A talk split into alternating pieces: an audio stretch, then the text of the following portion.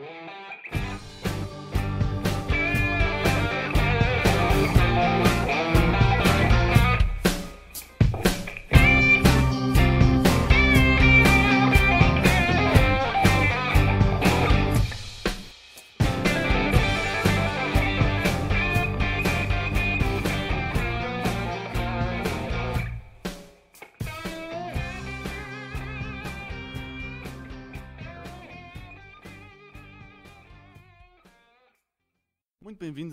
podcast à Conversa Com. Hoje vamos falar sobre história, nomeadamente sobre escrita da história. Temos três convidados: o professor José Barata Moura, professor catedrático da Universidade de Lisboa, uh, tirou licenciatura e doutoramento em Filosofia, é também conhecido por ser cantor de intervenção, sendo autor de célebres músicas como Joana Como a Papa, Olha a Bola Manel e Fungagada Bicharada. O professor foi também reitor da Universidade de Lisboa entre 1998 e 2006. Temos também o João Cruz, aluno de doutoramento aqui da Faculdade de Letras, da Universidade de Lisboa, em História, e está a fazer neste momento uma tese sobre Teoria da História. Temos também a investigadora Covadonga Valdalizo, que é uma bolseira de investigação, como acabei de dizer, da FCT, tem doutoramento em História Medieval pela Universidade de Valladolid, é também colaboradora do Centro de História da Sociedade e da Cultura da Universidade de Coimbra e investigadora do Centro de História da Faculdade de Letras. Vamos começar então, se calhar a primeira pergunta aqui para o João, para começar a conversa. O que é que achas que falamos quando nos referimos à teoria da história? A curiosidade que me sujeitou a estas temáticas da teoria da história começam logo precisamente pelas definições, que não, que não são fáceis e que também requerem um estudo da própria história, quer dizer. A palavra teoria tem uma história, a palavra história também tem uma história. Primeiro, e, quem, e o nos referirmos também é preciso saber quem é que se refere, ou seja, quem é que fala teoria da história, quando é que se começou a falar de teoria da história, isso são tudo questões que me interessam. Em termos de, de teoria, teoria pode ser uma, uma contemplação de alguma coisa, ou olhar para alguma coisa e pressupõe um, um certo distanciamento. Tipicamente, um recuo em que se está a refletir sobre a coisa sem estar forçosamente a praticá-la.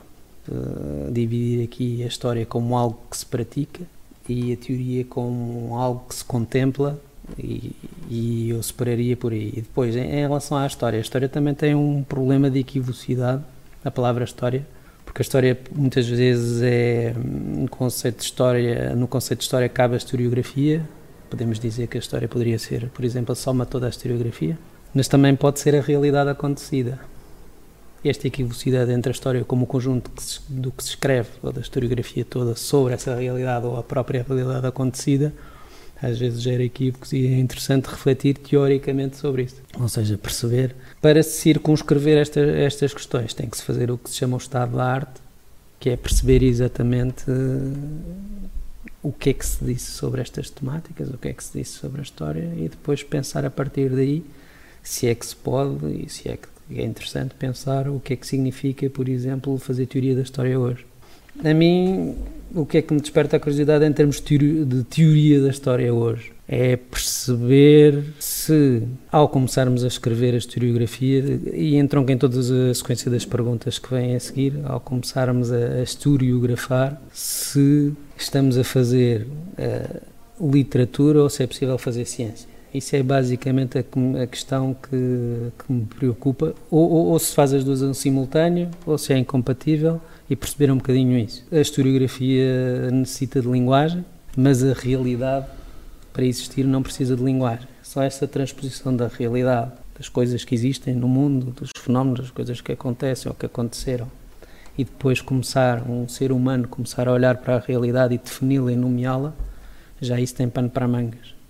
Depois perceber se, e também tem uma história, isso é interessante refletir sobre isso, perceber que nomear as coisas e discernir na realidade coisas e dizer que elas existem, nomeá-las, as palavras têm história, os conceitos têm história e a própria capacidade de, de entrar em, numa filigrana conceptual, etc, etc, tem uma história que eu diria que é quase quase se pode fazer uma genética também disso. É uma genética que passa pela etimologia, passa pelo conhecimento científico em si, tu olhas para um objeto ou para uma coisa e distingues esse objeto para o distinguires, por exemplo, a uma escala microscópica, é preciso que se invente um microscópio para se poder olhar para ela. E antes de se inventar um microscópio, é uma parte que está inacessível ao teu estudo. Por exemplo, é isto que eu quero dizer uhum. com, com estas questões de, de refletir sobre a possibilidade de fazer história e sobre a possibilidade de fazer teoria sobre a história. Uh, o professor uh, concorda com estas palavras do João?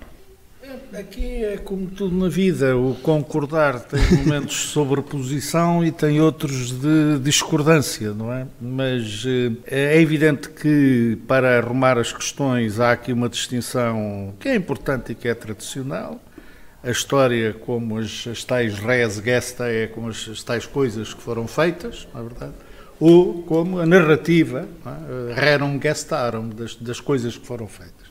Esta é uma, uma distinção tradicional que depois aparece refletida em teorias da história muito diferentes. E, portanto, reparem, por um lado temos a teoria daquilo a que eu chamaria o acontecer histórico. E só dentro dessa teoria, já, ou só dentro do olhar para o acontecer histórico, porventura há coisas importantes a detectar. É que, embora todos vocês que são de história e eu não sou, Uh, enfim, vêm todos do Heródoto, não é verdade? E, portanto, tag ignomena ex anthropon, né? as coisas que foram feitas, não é? A partir dos homens, ou pelos homens, não é? E, portanto, há muito essa ideia de que a história é sempre uma feitura uh, humana. E reparem que, relativamente ao quadro da socialidade, e depois aqui ainda se abriu outra chaveta, todas as sociedades têm história ou não, ou só há história desde que há uh, memória oral ou memória escrita. Portanto, reparem que isto começa aqui a abrir chavetas, nunca mais acaba. E outra coisa que para mim, como é, é pelo menos da maneira como eu gosto de pensar, é fundamental, é que de facto é, todo o real está empapado de historicidade? E não apenas o real social, e não apenas o real da história social. É? Esta cadeira ou a mesa não é? é? que nos está aqui a servir de moldura à conversa, as pessoas dirão: é pá, não, isto são coisas, não tem nada a ver com o ser humano, não, o ser humano é outra coisa. Não. Sim e não, porque reparem a historicidade metida nesta mesa, não é? Alguém a fez, os materiais vieram de algum sítio. Uh, estamos numa sala que por acaso faz parte de uma universidade. Epá, a partir daqui, o que é que em termos institucionais significa haver universidade? As pessoas dizem, está bem, mas isso são os, uh, os artefactos, não é? Ou os, os manufacturados, não é? Então e as pedras? As pedras não, nós imaginamos que elas estão aí e sempre estiveram da mesma maneira, não é? Mas falem ali com os nossos colegas uh, da Faculdade de Ciências e que tenham um saber geológico e o que nós aprendemos com eles, não é? Desde, desde elas virem enroladas para lá no meio de um glaciar, ou serem disparadas por um vulcão, ou, ou adquirirem esta forma porque houve, eh, digamos, levantamentos de coisas que estavam debaixo do mar e hoje são faladas. Quer dizer, esta é outra dimensão, não, eh, digamos, diretamente ligada àquilo que se chamaria eh, a teoria da história, em pontapé de saída para a conversa, mas, do meu ponto de vista, isto é muito importante porque isto significa, provavelmente, é importante, se calhar de maneiras diferentes do que aquelas que são as triviais ou as dominantes, eh, nós pensarmos esta relação do ser com a historicidade, ou pensarmos esta relação do real com a própria historicidade. Agora, é evidente que, de uma maneira imediata e costumeira, eh, quando se fala de teoria da história, se está efetivamente a considerar um conjunto de saberes, de reflexões, de de epistemologia relativamente àquilo que é agora a feitura da história ou a compreensão do acontecer histórico. É? E depois, a partir daí, eh, enfim, é um leque muito alargado de questões se colocam também. Tu querias acrescentar alguma coisa? Esta questão da, da história da, da materialidade do, do, tecido da fábrica do que é a realidade, para mim é, é bastante importante, é, é o que me atrai também para, para esta área da teoria da história. É perceber eh, precisamente a validade dos objetos, a validade dos conceitos e a validade das palavras. Quando quando o professor falou, trouxe a mesa, por exemplo, de facto a mesa é mesa a partir de uma certa, a mesa concreta, esta, por exemplo, é mesa a partir de uma certa altura e provavelmente deixará de ser, mas isso já não é do domínio da história, porque a história não, não se interessa pelo futuro. Passa a ser, porque, e aqui a nossa amiga mas, sabe espera aí, bem, o que é que foram as estátuas antigas que, por efeitos Pode? de defesa, podem ser outra coisa qualquer. Material de, de, de até podem ser uma mesa. Até podem ser uma mesa. até podem ser uma mesa. isso, é, isso, isso é precisamente. Aqui o embrincado destas questões. E, é, é, são questões imbricadas. Outra questão que eu gosto de, de, explorar e que me vai interessar seguramente na tese, ainda não sei muito bem como em concreto, é a questão das, precisamente das espécies e dos espécimens, ou seja, a ideia de como é que há várias mesas e como é que como é que o conceito de mesa se propaga, como é que a palavra mesa se propaga, como é que o uso da mesa se propaga também. Ou seja, como tudo, como possibilidades confinantes com historicidade, como o professor salientou e bem, e perceber como é que essas coisas se conjugam, se encontram, se desencontram, porque mesa é uma palavra que é portuguesa e que tem uma validade de uso num, num determinado intervalo temporal, mas já se chamou Mensa, por exemplo, no tempo dos latinos, e se calhar vai se chamar outra coisa, e noutros países chama-se outra coisa. E o próprio objeto em si, a própria história industrial, faz com que haja modelos de mesas e arquétipos de mesas que começam de uma determinada maneira, depois de outra, depois de outra. E há mesas que têm quatro pernas, há mesas que têm só uma perna, há mesas que são redondas e de pedra e só com um pilar no centro. Tudo isso são formas que ganham. Uh, que se podem se calhar encontrar arqueologicamente pela primeira vez ou nem sequer encontrar-se pela primeira vez, mas há processos de imitação e difusão de modelos e de formas, etc., que é interessante também estudar. Isso são tudo vários níveis de possibilidades de se fazer história que, que é interessante refletir so, sobre eles. É? E se a mesa é redonda ou não, também no sentido literal e figurado, literal. não é despreciable. Claro. Um, queria perguntar, uh, ignorância e conhecimento, em relação a estes dois conceitos, quais as vantagens de um e as desvantagens do outro, se realmente existem ou não? Bom, eu não sei se percebo a pergunta. em que sentido, ignorância e conhecimento? Eh, a pergunta é muito simples, é só perguntar qual é que é a vantagem da ignorância, da ignorância ou do conhecimento e quais é são as desvantagens da ignorância ou do conhecimento. Do passado? Sim. É que acho que é uma pergunta moral, mais sim, do sim. que. É, eu não posso entrar numa temática moral. Não, se isto é para provocar. Vocês reparem que poderia ser interessante nós pormos a refletir sobre isto.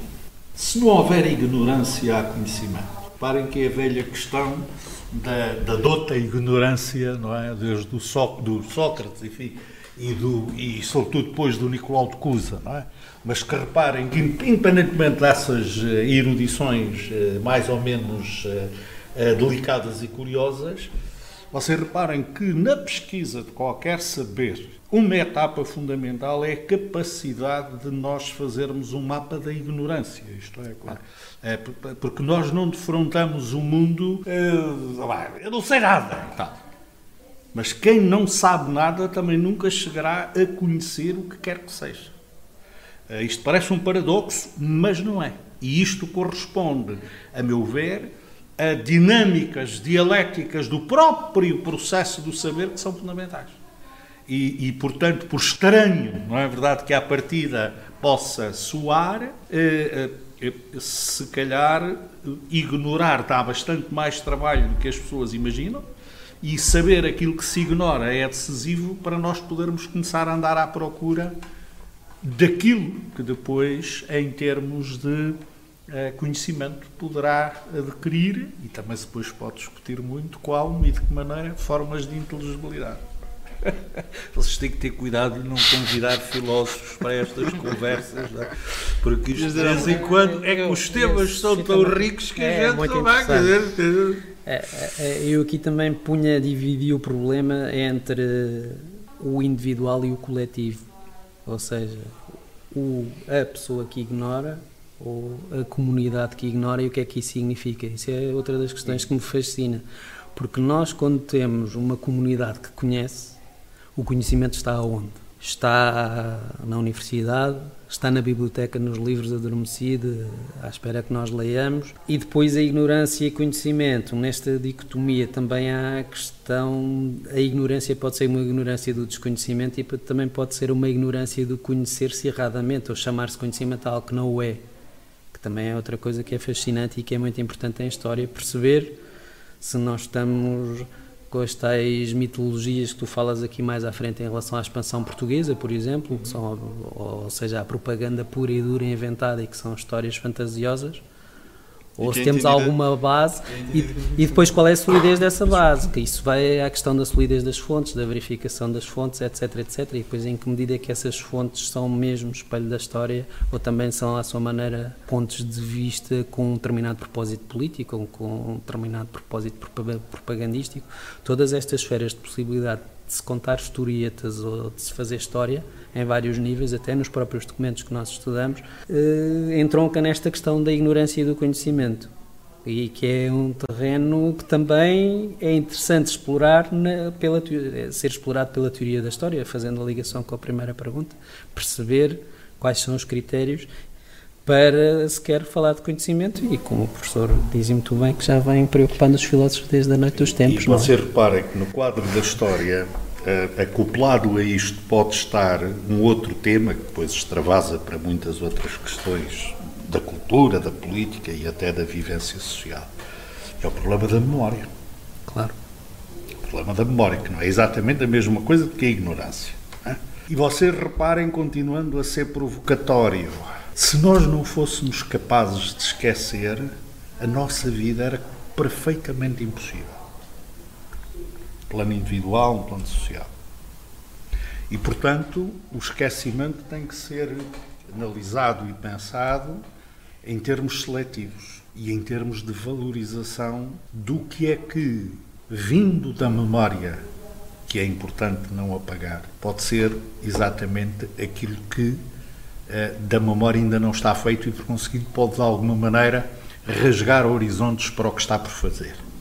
Portanto, este problema da lida com a memória é mais complicado e mais importante, uma vez também na teoria da história. Isto para vocês, eh, vocês retratam isto às vezes naquelas classificações de eh, os factos podem ser, mas nem todos os factos são históricos, ou o problema da relevância, ou o problema, enfim, da, da essencialidade, ou do que é que pode fazer a diferença entre entrar eh, no registro ou não entrar. Mas reparem que, no fundo, a questão é daquilo que eu gosto de chamar a dialética da memória. E que dessa dialética da memória o esquecimento também tem que lá estar.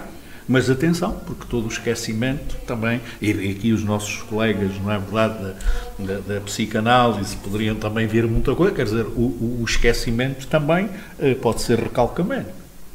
O esquecimento também é, como vocês eh, conhecem, opa, sei lá, desde o período dos, dos, dos, faraós, não é verdade? Depois os outros reis também fizeram um bocado isso, e quando um novo vinha, as, os, os, os, monumentos, digamos assim, com as inscrições do antecessor, não é? eram, eh, no caso do Egito, a gente ainda vê, não é? Eram completamente martelados, isto é, o apagamento da memória do antecessor, etc. etc. Portanto, há aqui muitos outros mecanismos, não é? ligados ao poder, ligados a muitas outras coisas, e, portanto, é evidente que eh, eu sou um defensor eh, da memória como um pilar daquilo que constitui, digamos, a riqueza cultural, que é o que nos ajuda a descobrir o mundo e a vida com aquilo que depois aparece expresso nos outros com quem a gente conversou, e alguns deles uns milhares de anos atrás, não é verdade?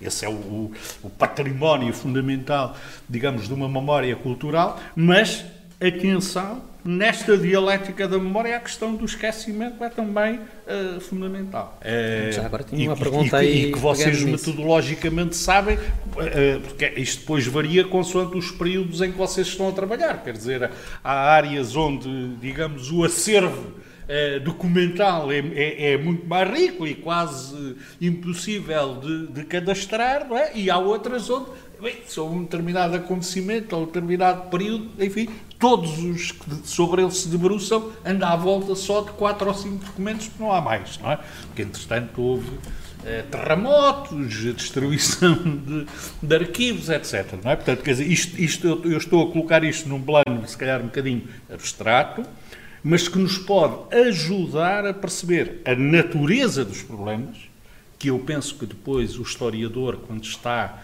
na sua pesquisa, e sobretudo já numa fase mais adiantada da tal procura eh, de inteligibilidade para o tema ou o objeto sobre o qual eh, se debruça, esta questão da dialética da memória é capaz de ser mais importante do é, é, é, é importante parece. no sentido em, em, que medida é que um historiador se consegue furtar ou vamos chamar para simplificar um exercício de propaganda por exemplo de, de, de um determinado tempo ou de um, de um de um determinado movimento, seja político, seja social, ou o que quer que seja. O, o, e o historiador. O, o, historiador nunca é independente. O historiador nunca é independente. Nunca. Como nenhum de nós é independente. Nunca é independente, Digamos, mas tem um dever de independência. Poder... Não. Do horizonte, não, pelo menos. Não. No horizonte. Nós podemos ter é uma isenção. Claro. Mas quer dizer, você reparem, você reparem, esses mitos acerca da independência são a melhor maneira de procurando a transparência, fazer entrar as golfadas da opacidade. Portanto, nós nunca somos independentes. É? E isso, do meu ponto de vista, não, não perturba, não assusta. Agora, a nossa não independência não significa que nos discursos em que nós deliberadamente ou respiradamente tomamos posição, não, não implica que não haja, e isso sim, em qualquer atividade científica, conforme, enfim, a diversidade dos modelos, paradigmas, etc., mas isso é um traço importante da racionalidade científica, isso é que eu chamaria, digamos, a, a, procura da, da, da, isenção, da completude, dos vários ângulos e pontos de vista, etc. Agora, irmos à procura de uma miragem de independência, de isenção, eu, sim, diria, eu diria que é capaz de não ser o melhor não. caminho. Isto é, porque vocês reparem, é dentro das lutas do próprio cotidiano é? que a ciência se faz. Portanto, esse mito de que de um lado há ideologia e do outro lado há a ciência, bem, muitos autosserianos que ainda por aí existam, quer dizer, e outras coisas que antes também houve, mas reparem que isso é perfeitamente um mito. Isto é, é imaginar que a produção de ciência não se faz de dentro de uma cultura. Isto então significa dizer há bocado por causa da questão da, da literatura ou da ficção. Ah, isto então é tudo igual. Não. Não. São produtos culturais um que pode ser feito, bem feito ou mal feito, na, na, na forma da, da ficção, por exemplo, e outro que pode ser feito, bem feito ou mal feito, na forma da cientificidade, que ainda por cima, se calhar, se coloca de maneira diferente em história do que se coloca em matemática ou, de, ou do que se coloca em investigação operacional de sistemas ou em biologia. Quer dizer, e, e temos que estar preparados para isso. Não é? Mas, portanto, nessa abordagem, eu, eu, embora isto seja, parece muito abstrato, mas não é, porque depois quando a gente chega ao, ao duro ou ao próximo das questões, estes aspectos saltam logo. E às vezes as pessoas confundem-se muito por, por. Olha, exatamente, porque depois ficam muito assustadas com, com problemas que se calhar não são, ou melhor, com, com problemas, com, com aspectos que são ingredientes, digamos assim, do, do, do, do próprio problema. Bem, há, há, dependências de todo tipo, desde, desde temporais, espaciais, de acessibilidade, como é Sim, evidente, tudo. nesse sentido, Sim, são as dependências. E outras, as dependências são infinitas. São todas iguais. Mas, mas não, não invalida que isto é uma questão que me interessa muito, não, é? não invalida que certas questões podem serem controversas do ponto de vista científico. Ah, isso é outra questão. Ou seja, isso é outra do ponto questão. de vista do historiador, o é historiador é também pode questão. sedimentar uma não, visão isso, da realidade que é depois fica em controvérsia é e há partes questão, que são controversas. Isso é outra é questão. só neste sentido que isso, eu queria dizer. Isso é outra questão. nem tudo é controverso. É, nem tudo tem o mesmo grau de controvérsia. Exatamente. É, e é muito importante, sobretudo para o, para o, para o, para o historiador, é, é, digamos, e para uma teoria da história ser capaz de, digamos, de construir as ferramentas indispensáveis a uma movimentação nessa selva, que não é impenetrável, mas, mas, que, se pode, mas que se pode penetrar. E, portanto, eu diria, usando outra terminologia, eh, nós podemos digamos, reconhecer que todo o real é histórico e que, portanto, tem dialética e tem eh, contraposições e contradições, interesses, não sei o que, metidos lá dentro, Atenção, mas nem todos os processos, nem todos os segmentos da realidade, eh, digamos, eh, estão submetidos a um mesmo princípio. Isto é, há zonas da realidade onde é possível, necessário e até condição de análise, por exemplo, que se abstraia, digamos, daquilo que é essa dimensão de, de, contradição que pode lá estar posta ou que está posta, digamos, em processos que são mais complexos. É? E, portanto, ser capaz de afinar, digamos, a metodologia uh, relativamente a esses diferentes patamares, no fundo, de pergunta, de questionamento e de procura de inteligibilidade de processos reais, enfim, agora estou, estou, apenas a indicar o problema, porque vocês é que são historiadores, não é? Mas eu penso que é uma questão central para, que, para, para quem tem que fazer história. É? É, de facto é um bocadinho difícil a gente dizer, ah, claro, portanto, como há historicidade em tudo e tal, Hegel, esse famoso pensador medieval, é? ou então eh, Tomás de Aquino, um dos principais representantes da filosofia alemã do século XIX, quer dizer, é, é nesse sentido dá que eu quero perfeitamente dizer. para perceber que, eh, enfim, É mesmo de, isso. Depois, na, na, na, leitura que se faz do Hegel ou que se faz do Tomás de Aquino, muitas outras coisas intervirão, mas em princípio, quer dizer, eh, digamos, colocar o Hegel no século XIII, não é? não é, é capaz de, essas coisas, é, é capaz de ser possível haver algum consenso ou convergência objetiva é? que permita, eh, digamos, demarcar ou fazer uma demarcação nítida relativamente às outras distribuições, eh, enfim, destas figuras da cultura por uh, outros períodos. Não é? Aqui a, a investigadora Covadão queria dizer alguma coisa? Eu queria regressar um bocado à, à primeira questão porque eh, a ouvir a, o profesor e João estaba a pensar que nesta temática de teoría da historia sempre é un problema terminolóxico e isto séntese moito cando, cando, cando os profesores eh, ten que impartir a disciplina que realmente definir a teoría da historia xa é un ponto de partida difícil, mas que estabelece de que, que se está a falar. E a partir de aí todos todos os termos e conceitos que estão a ser utilizados passam mais ou menos pelo mesmo, memória, esquecimento, eh, o, o que se escreve, o que não se escreve, o que é estudado, analisado, etc. E nesse sentido, eu queria chamar a atenção para o facto de que a história na nossa cultura, na cultura ocidental, é relativamente recente, dentro dos elementos que formam parte da cultura ocidental. Era... É? Vem dos gregos. Sim, os gregos são relativamente recentes. É, assim, em termos de tradição ocidental, não sei. Isto é, quando uma pessoa é, começa a estudar a, a, a, história ocidental, começa milénios antes da nossa era, Sim. e a história só começa com Heródoto. Pois, é o que eu estou a dizer. E se calhar a tradição ocidental também, não é? E num sentido de história. Mas, mas aí estou de acordo consigo, porque é que somos capazes de ter aí mais 5, 6, 7 séculos uh, anteriores a passarmos ao período homérico. Peço desculpa, mas eu, quando estou cansado falo demais e depois tenho a mania de interromper. Peço desculpa. Não, não. Bom, e o conceito de história que houve durante muitos séculos foi estudar e relatar o passado recente, o que hoje entendemos por, pelo estudo da história, eh, do, do estudo, o estudo do passado distante é bastante recente dentro da, da nossa cultura. E ao longo desse tempo, que do meu ponto de vista é, é, é breve, é dentro da, da história, desde a aparição da escrita, vamos dizer, claro. até a aparição da história. E, e desde que a história começou a ser considerada também o estudo e o relato do passado distante, tem-se elaborado muitíssimas teorias da história, tem-se definido e redefinido os conceitos que estamos a utilizar aqui muitas vezes, tem-se hum, repensado eh, e relido as teorias da história que já aparecem nos clássicos, conceitos como memória, como a, o valor do testemunho, eh, como o, o que hoje chama-se, do meu ponto de vista, isto leva um bocado a engano, a objetividade do historiador.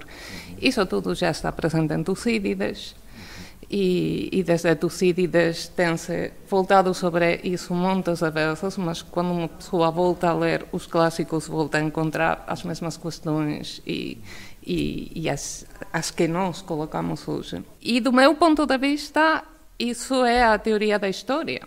É reler o que já foi feito e o que já foi dito e pensar o que é hoje e como isso relaciona-se com o nosso presente, uhum. que respostas ou que perguntas podemos colocar em relação ao nosso presente.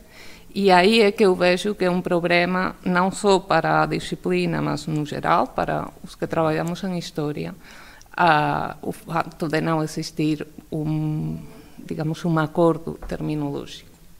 Uhum. O facto das pessoas voltar a definir o que consideram memória, o que consideram história continuadamente, isto senta-se muito entre as diferentes áreas. Para alguém de história contemporânea não é o mesmo que para alguém de história medieval e, e não há dificulta muito o diálogo e faz com que, pronto, com que muitas das questões que eu tenho visto cá, eu, eu não queria ser antipática antes, mas é que realmente não percebo o sentido de muitas das perguntas porque eu nunca colocaría esas preguntas, algunhas desas preguntas, nunca encontré eh, no tipo de estudos con os quais eu traballo, de teoría da historia e de historiografía, que son anteriores ao século XVIII, e acho que iso tamén debe ter sido en conta, ser tido en conta, que que os que estudamos a teoría da historia anterior ao século XVIII temos perspectivas diferentes a, aos, a aquelas dos que estudam a partir do século XVIII e que às vezes estamos a falar do mesmo e a pensar que estamos a falar de coisas diferentes ou pelo contrário, pensamos que estamos a falar. Eu tinha aqui uma pergunta, posso só de meio provocação, se calhar.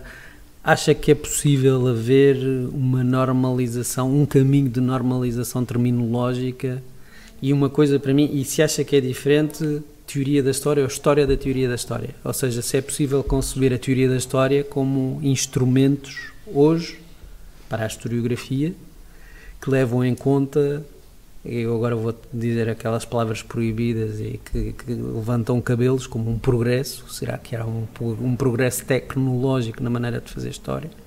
E na teoria, um bocadinho como o problema da palavra fazer história da historiografia pode, pode ser um problema que, por exemplo, entre a alquimia e a química não há, no sentido em que havia uma coisa que é claramente a alquimia e outra que é aqui e outra que é química, por exemplo. Mas a história é uma palavra que abarca desde o Tucídides até hoje. Será que o problema desta palavra ter uma amplitude histórica tão grande, e eu é, acho que é grande e não, e não curta, não, não, não gera também equívocos e, e, discussões que no fundo têm a ver com uma falta de normalização terminológica e de saber cada parte que está em diálogo sobre o que é que está a falar e circunscrever primeiro nas possibilidades de sentido da palavra história e de todos os conceitos inerentes a, a a atividade que é ser historiador e fazer história e escrever história. Hum. Eu acho que o problema, mas ao mesmo tempo o que faz muito interessante essa temática do meu ponto de vista é que etimologicamente não há solução. Isto é, sempre que voltamos à etimologia das palavras, eh, história, segundo Herodoto, é a procura da informação para saber. E, e, historiografia é a escrita e, e pode-se eh, escrever história sem criar um relato. Nos anos 70 já trabalhou-se muitíssimo sobre isso, de facto é uma das minhas temáticas preferidas e realmente dentro da própria palavra e dentro da disciplina, vamos dizer, está tudo. Não, é impossível separá-lo. Eu, eu, eu, eu não, eu não já estou velho, portanto eu não me assusto com, não me assusto com, com essas uh, plurivocidades e com essa variedade. Desde que, uh, do ponto de vista, desde logo epistemológico, nós tenhamos o cuidado de perceber uh, em que registro e em que regime é que nós estamos a falar. Eh, porque você repare, essa ideia da normalização é, é uma ideia eh, olha, tradicional, desde o Ramon Llull até depois as, os langage bien fait, o, o, o, o positivismo da Encyclopedia of Unified Science, no princípio, ou na, na primeira metade, ou no meados do, do, do século passado. E, portanto, normalmente isso depois está ligado à, digamos, à tentativa que hoje em dia, em algumas áreas do saber, enfim, até as pessoas acham que isso é que é a ciência normal, que é a conversão do saber ao mainstream e às regras do mainstream, ou às regras da corrente principal. Hum. Uh, e, portanto, uh, havendo, do meu ponto de vista, toda a vantagem, numa certa, numa clarificação conceptual, em não multiplicar acessões diversas dos conceitos, porque o seu professor não sei quê quer entrar na história, porque para ele pois. aquela coisa significava diferente dos outros. Atenção, que na história da cultura isto também acontece. E pirotecnia. Agora, mesmo... e pirotecnia só de palavras, exatamente. Não, isso também, isso também acontece. Agora, talvez seja possível encontrar, e elas não sejam indefinidas, aquilo a que eu chamo as matrizes, portanto, quer dizer, há, há grandes famílias, há grandes troncos na maneira de entender também a história dos conceitos, a Begriffsgeschichte, como também, enfim, e aliás, gente de história, o Conze, o Kozalek, não trabalhos importantes sobre isso. Portanto, a questão da normalização para mim não é assim tão importante, a questão de nós nos entendermos quanto àquilo que estamos a falar é decisiva. Portanto, e aí eu, e aí eu enfim, é, subscrevo inteiramente as suas é, é, preocupações. E para continuar a provocar, eu gostava de, de, de, de, perguntar, porque eu penso que vocês também refletem sobre isso. É que a mentira também faz parte da verdade. Isto é, em termos históricos, a falsificação dos documentos a compreensão de quando é que isso se faz, porque é que se faz, de que maneira é que se faz. E, portanto, não uma atitude, eh, digamos, purista é, é, ou rigorista, de é, é falso, vai fora. Portanto, reparem que para muitas das questões é fundamental é falso, seguir esse história. caminho. É, é, é, falso, tem história. É, Seria exatamente. Agora, vocês reparem que, sobretudo, em problemas que são problemas complicados, são problemas candentes, são problemas em que, digamos, há ali um vivo de, de, de, de, guerra, de conflito. Uh, reparem que perceber a falsa. A, a questão que vocês, aliás, tratam muito, né? a questão das lendas negras, etc, etc. Quer dizer, uh, portanto, são objetos diferentes, mas ajudam também a conhecer, digamos, o, o, o concreto, o complexo, é? A, a, a, polifonia, que às vezes é uma cacofonia e uma diafonia das próprias realidades. É? E, portanto, reparem que aí. Eh, agora, são perguntas diferentes a historiadores que se ocupam de questões que são diversas também. Mas eu não, eu não atiraria essas coisas, digamos, eh, com a água fora como mera uh, sujidade. Embora muita porcaria esteja metida nisso, não é? e não apenas no passado. Isso que o professor está a falar também tem a ver aqui com uma pergunta que está aqui, que gostava de, vos fazer. Dizem muitas vezes que a história é escrita pelos vencedores. Quando as culturas se confrontam, que um deles é obliterado e o outro é que escreve os livros, uh, que o glorificam e descredibilizam o outro. Será verdade que a história é apenas uma fábula com a qual se concorda? É, digamos, há muitas fábulas na história, como há fábulas em muitos outros lados.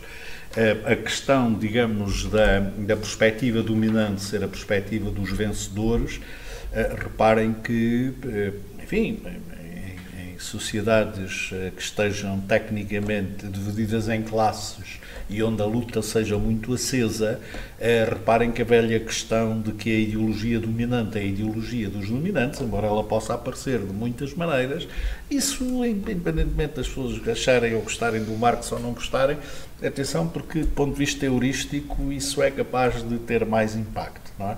E digamos que na compreensão do documento, na reconstituição da inteligibilidade, do complexo das próprias situações, dos períodos, ou mesmo, digamos, de uma, de uma, de uma situação que se esteja a procurar aclarar, eh, perceber isso não é perceber isso não é indiferente. E perceber também de que maneira, porque isso normalmente também ocorre digamos de que maneira é que hum, a maneira de ver, a maneira de sentir, a, a, a, maneira de expressar, digamos, dos chamados eh, vencidos, entre aspas, como é que isso encontra também modalidades eh, sociais, históricas, artísticas, às vezes através do anedotário de se expressarem. E, portanto, esta, esta. Agora, as pessoas tendem muito a ficar só com o tal mainstream, a ficar muito só com o dominante. É? Mas reparem que isso é digamos, tão unilateral e tão empobrecedor relativamente ao passado como é em relação ao, ao, ao momento. É? E, portanto, ninguém imagina que um alinhamento do telejornal dá aquilo que é a realidade de ontem. É? Portanto, é, é, é, reparem que é, é, tão simples quanto isso, só com toda a outra complexidade que é, eh, eh, digamos, correspondermos a períodos que nós, de que nós próprios com a tal nossa não independência, mas de que nós próprios não temos uma vivência. Isso era o ideal, não é? Mas é o, que, uh, o que é um pouco realidade é que as pessoas olham para o telejornal, para o que está no telejornal, e aquilo é o, quase a única verdade, não é? Atenção, os historiadores têm uma responsabilidade social, crítica, decisiva, o que aliás ela dizia há pouco, que era a relação com, com, com o nosso presente e não sei o que. Quer dizer, reparem o historiador, ao explicar, porque você repara, isto aqui vamos lá ver,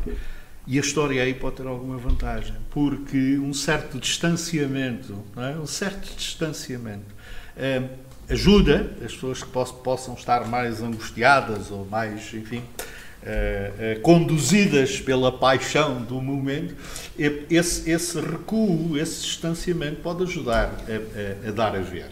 É? Agora, e, e, nesse, e, nesse, aspecto, não é converter agora os historiadores em, enfim, eh, mestres escolas do jornalismo eh, na parte ativa ou na parte da recepção, que são aqueles que, digamos, entram em contato com as mensagens, não é querer converter isso. Agora, reparem que a história ajuda muito. A história ajuda. Do meu ponto de vista, a história ajuda muito. A questão é também o que é que fica acessível e quem é que torna acessível o quê? Porque pode haver a, realidade desenvolve-se de uma determinada maneira e depois pode haver politicamente uma vontade de apagar os vestígios do que aconteceu, por exemplo. E depois, isso é um dos problemas, é uma tal ativa uhum. política de apagar possibilidades de memória, ou de apagar memórias, ou, ou de apagar vestígios mesmo na realidade sim, do que aconteceu. Sim. E outra questão tem a ver com o, o que é que se chama historiador, porque muitas vezes o, quando alguém forma uma ideia, ou, ou ideias maioritárias, ou que fazem caminho, ou que têm relevância estatística, eu gosto mais de pensar assim, porque eu não sei bem o que é o pensamento coletivo, provavelmente há ideias que se fizer uma sondagem e se entrevistar as pessoas todas, as pessoas tenderão a concordar que sim, que, que, que, são verdade, ou que é assim que aconteceu.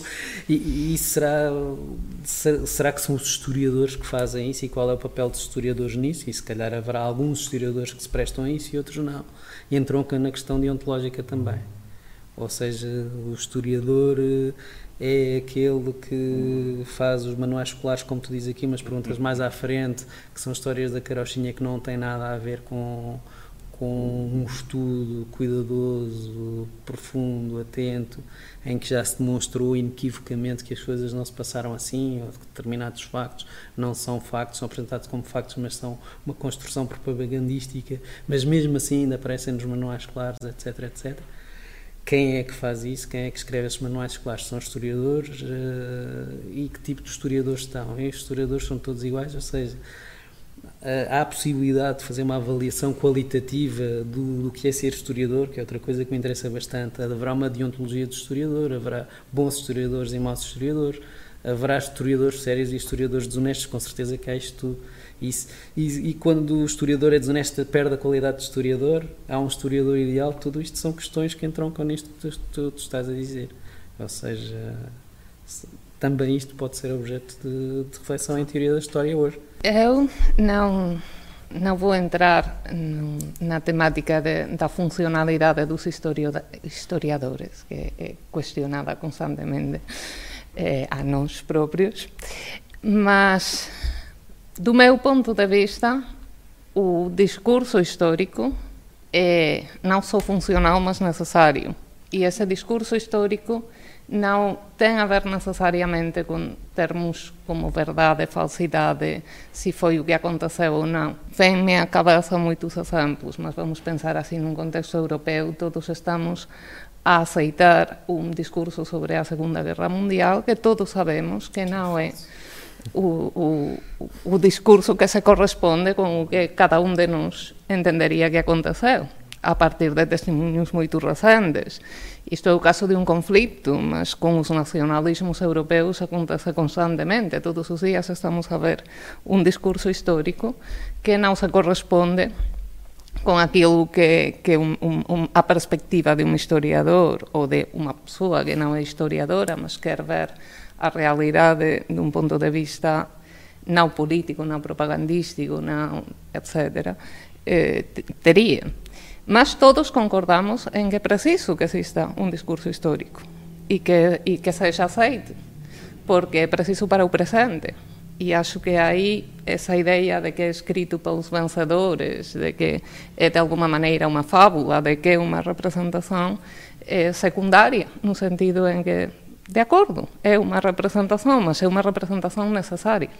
Não, mas claro, porque, por lá ver, é porque o, é, ultrapassar esse tipo de problema não depende nem da deontologia do historiador, nem da boa vontade, nem da lisura. Quer dizer, há outros mecanismos mais complicados. Por é que eu, Também eu volto à questão, à ideia da isenção. Quer dizer, eh, porque a isenção, dentro destas Exatamente. dificuldades todas, porque essas dificuldades não, não, não, dependem de cada um só, não é? Quer dizer, a atitude perante elas, com certeza Sim. que depende, e ética, ou o momento ético subjetivo, a plataforma a partir da qual cada um de nós vive, etc.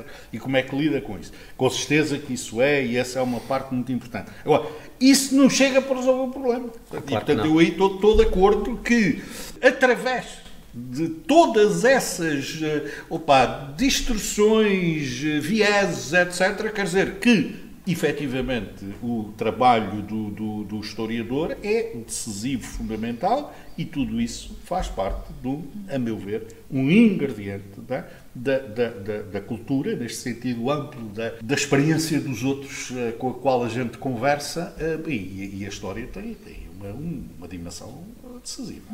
Mas o discurso histórico não tem por que ser escrito por um historiador.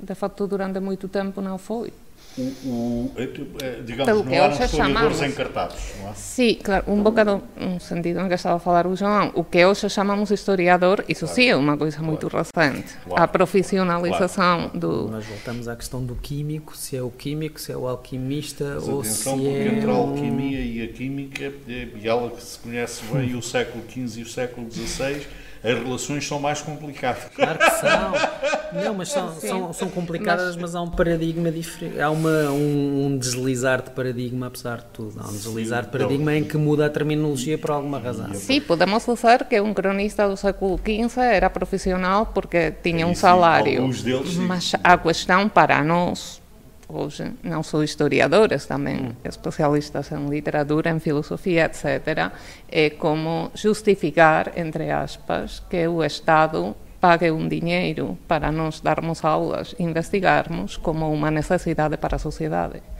E aí é onde eu acho que está o grande problema dos historiadores, não na construção do discurso histórico, hum. mas no fato de que o nosso trabalho tem muito a ver, tem muito pouco a ver com o que chega à sociedade. Isto é, algumas das questões que cá se colocaram no guião e também na conversa é que a história que consome-se, vamos dizer, hum. através da, dos livros de divulgação, dos romances, da televisão, é fundamentalmente a, a história que se fazia nos anos 50 do século XX não só em Portugal, na maior parte da Europa. Esse é outro problema interessante, porque, e aliás, a meu ver, é um, é um problema que é também contraditório. Isso sempre aconteceu. É, é, se nós formos falar o chamado romance histórico, embora eu pense que é, nos últimos anos tem havido uma febre gigantesca, não é? E quando eu falo de contraditório é isso, isto é porque por um lado é o público, digamos, que é sensível a uma matéria que pode ser uma matéria uh, à partida uh, histórica e depois há, há de tudo. É? Claro. Quer dizer, desde autores que são capazes de dar uma forma estética ou funcional ou ficcional, mas onde não há, digamos, uma uh, descaracterização grosseira, mas há o risco do público, e isso para os historiadores é complicado, não sei se vocês sentem isso, eu às vezes nas conversas com as pessoas sinto e fico aflito, é? porque às duas por três as pessoas confundem a, a, história com aquilo que é o romance de, de base histórica, não é? Pronto. E do meu ponto de vista há aqui uma ambivalência, e até é interessante vocês estudarem, ponto, porque reparem, isso significa que há um interesse cultural alargado pela temática histórica. É? E não apenas, ah, quer dizer, pode ser coisas antiquíssimas, não sei o que mais. Isso está aí. Uh, pronto, isto nem sempre foi assim, não é? Mas no século XVIII toda a gente queria era filosofia, não é? Pronto. E portanto, eh, agora não estou a dizer que toda a gente quer a história, mas, mas digamos que há. Eu, eu, eu deixo só a, a, nota, porque isso merecia uma, digamos, uma reflexão por quem conheça mais do que eu conheço.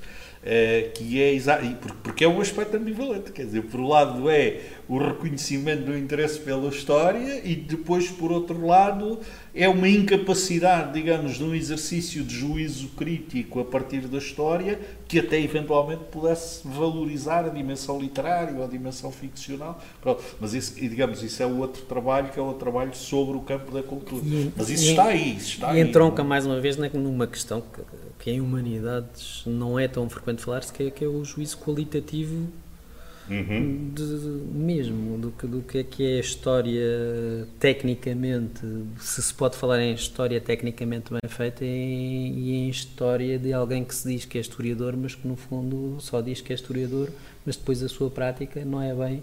Sim, eh, não é bem. A do, a do técnico, porque, porque depois. A tecnicidade do Porque não tem os cuidados de verificar as fontes como deve ser claro. e está a propagar por preguiça outras coisas que ouviu, porque é a questão de se ir às fontes primárias ou ou ler uns quantos livros do que já foi escrito nos anos 50, nos anos 40, e não quer uhum. dizer que não haja historiadores extraordinários no meio de, de porque, há, porque há tudo e não quer dizer que hoje uh, se prescinda de tudo o que está para trás porque agora é que é bom na, na, ou agora é que é tecnicamente perfeito e que está tudo ultrapassado mas para o, o é, é, essa é que é a questão. Se, se, se, nós não, não. Se não há um caminho a fazer de, de joeirar metodológico, ou seja, do caminho para através do é, qual se chega, é, é, do, se chega do, do, a alguma do coisa. Ponto de vista é, é, o joeirar e é outra coisa que também poderia um ser interessante. Mas eu aí não sei, estou, estou, só a dizer disparate, mas aliás penso que foi por isso que fui convidado para esta conversa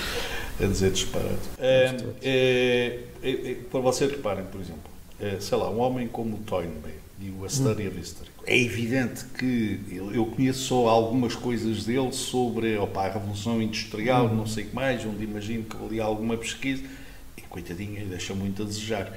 E depois o A Study of History, com certeza, que tem muito do Toynbee, com para bem e para mal, com aquelas grandes visões eh, de organicismos vários e depois de fazer lá os cortes que lhe interessam e endena, mas quer dizer, isso não era possível sem opa, uma, uma, uma, montanha não é de outros estudos históricos é? e portanto eu penso que no quadro da composição orgânica do que nós poderíamos chamar a área da história do historiador da historiografia vai ser preciso encontrar de certeza patamares diversos isto é há graus de abstração que são diferenciados também é? E, e, e, eu não vejo isso como, eh, digamos, voltarmos um pouco a um homem do Renascimento, que efetivamente, que efetivamente houve alguns deles, mas quer dizer, que todo estudioso de pormenor tenha que ser também um grande teorizador da história e um homem que é capaz de fazer uma visão de fogo eh, dos ciclos longos, desejavelmente seria ótimo, mas provavelmente tem que haver aí também uma certa divisão de trabalho, não é? Quer dizer, não, não, a, minha, não, a, minha, questão é precisamente no processo de abstração. Estilos também, e, e uns podem ser importantes é para os outros. Se não é necessário, às vezes, repetir a abstração eu diria, eu, e revisitar eu, sempre João, o concreto, eu, eu aí, sempre, não, sempre, João, sempre. eu aí, eh, digamos, tenho uma resposta que é um bocado passo para tudo, é mas, é aquela, mas é aquela que eu dou, isto é, para falar do que quer que seja, mesmo de coisas que não são da nossa investigação direta, é muito importante ter experiência do que é que é investigar alguma coisa. Pronto, eu penso que, eu, atenção, porque isto parece que é muito generoso, não é? mas depois o drama, quando nós vamos ver, é que há tipos que falam de generalidades e nunca investigaram coisa nenhuma. Eh, agora, o que eu penso é, não é necessário ter investigado, digamos, em pormenor, na minúcia, etc., com todos os graus de exigência que em cada domínio isso se coloque. Agora, não ter nenhuma experiência de investigação, isso é que é complicado. Uh, agora, eventualmente, não podemos exigir a mesma, digamos, o mesmo rigor, eu, o mesmo afinamento na, está a pensar em na pesquisa e na investigação. Para, como, por exemplo, há um historiador uh, de história clássica que esteja a trabalhar os autores gregos e que não domine profundamente a língua grega antiga. É capaz de ser esquisito. É esquisito. E acontece é na realidade que nós conhecemos. É, é nesse sentido do qualitativo, é, em que medida é que não há outra vez uma certa necessidade, um é, sobressalto em relação a certas coisas que acontecem na realidade de 2017. Há, vamos lá ver, eu aí penso que há algumas coisas que nós podemos ir fazendo. E é importante que não se percam, e hum. em algumas culturas, e noutras é importante que se ganhem. Pronto. Eh, por exemplo, era importante que não se perdessem designadamente no quadro anglo-saxónico, quer dizer, onde, pelas boas e péssimas razões, durante séculos houve uma, uma, uma, uma fortíssima presença de uma cultura clássica, do grego claro. e do latim, eh, pronto, e que eu espero que agora não se esteja a perder. Eh, isto aqui é uma forma irónica de dizer.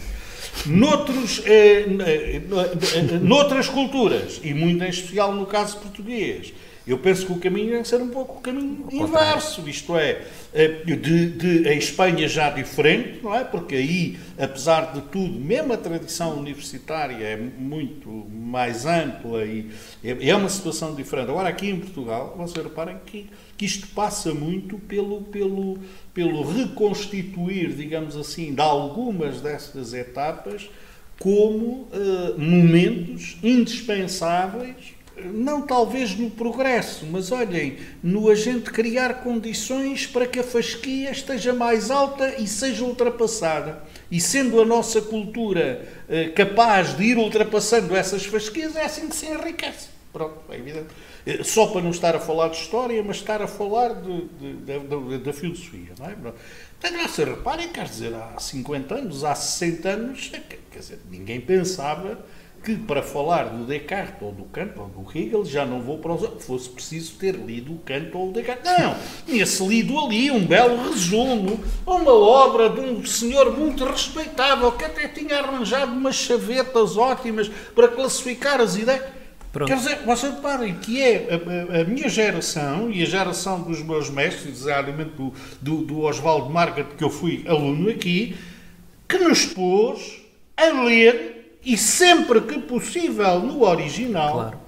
a ler os textos dos filósofos. Pronto, agora para não falar da história que eu não conheço, mas da filosofia, não é?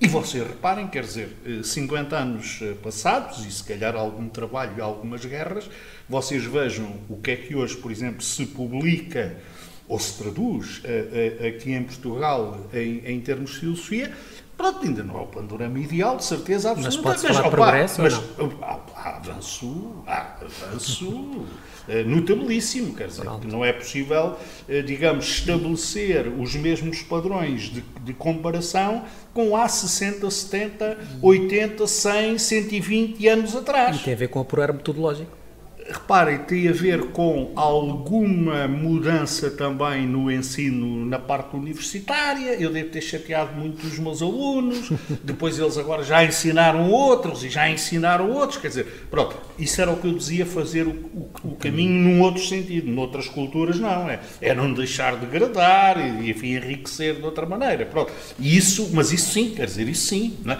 E, portanto, em relação à questão das fontes, etc., com certeza, quer dizer, isso, isso não penso eu que a relação à história se colocará, mas não se coloca só a relação à história. Neste caso da filosofia, para, para também não estarmos a imaginar que aqui o, o, o meu Grêmio pá, é, é, como é que é? Vive em, em cheiro de santidade, não é? Nenhum, é? Eu queria também fazer uma pergunta que não é uma das que foge mais aqui ao tema, mas acho que era interessante fazer aqui neste contexto. Encontrei assim uma frase interessante gostava que vocês comentassem esta frase. Dizia assim: em tempos difíceis, tempos difíceis criam homens fortes. Homens fortes criam tempos de prosperidade. Tempos de prosperidade criam homens fracos. E homens fracos criam tempos difíceis. Acham que isto é, tem algum ponto de verdade? Se é...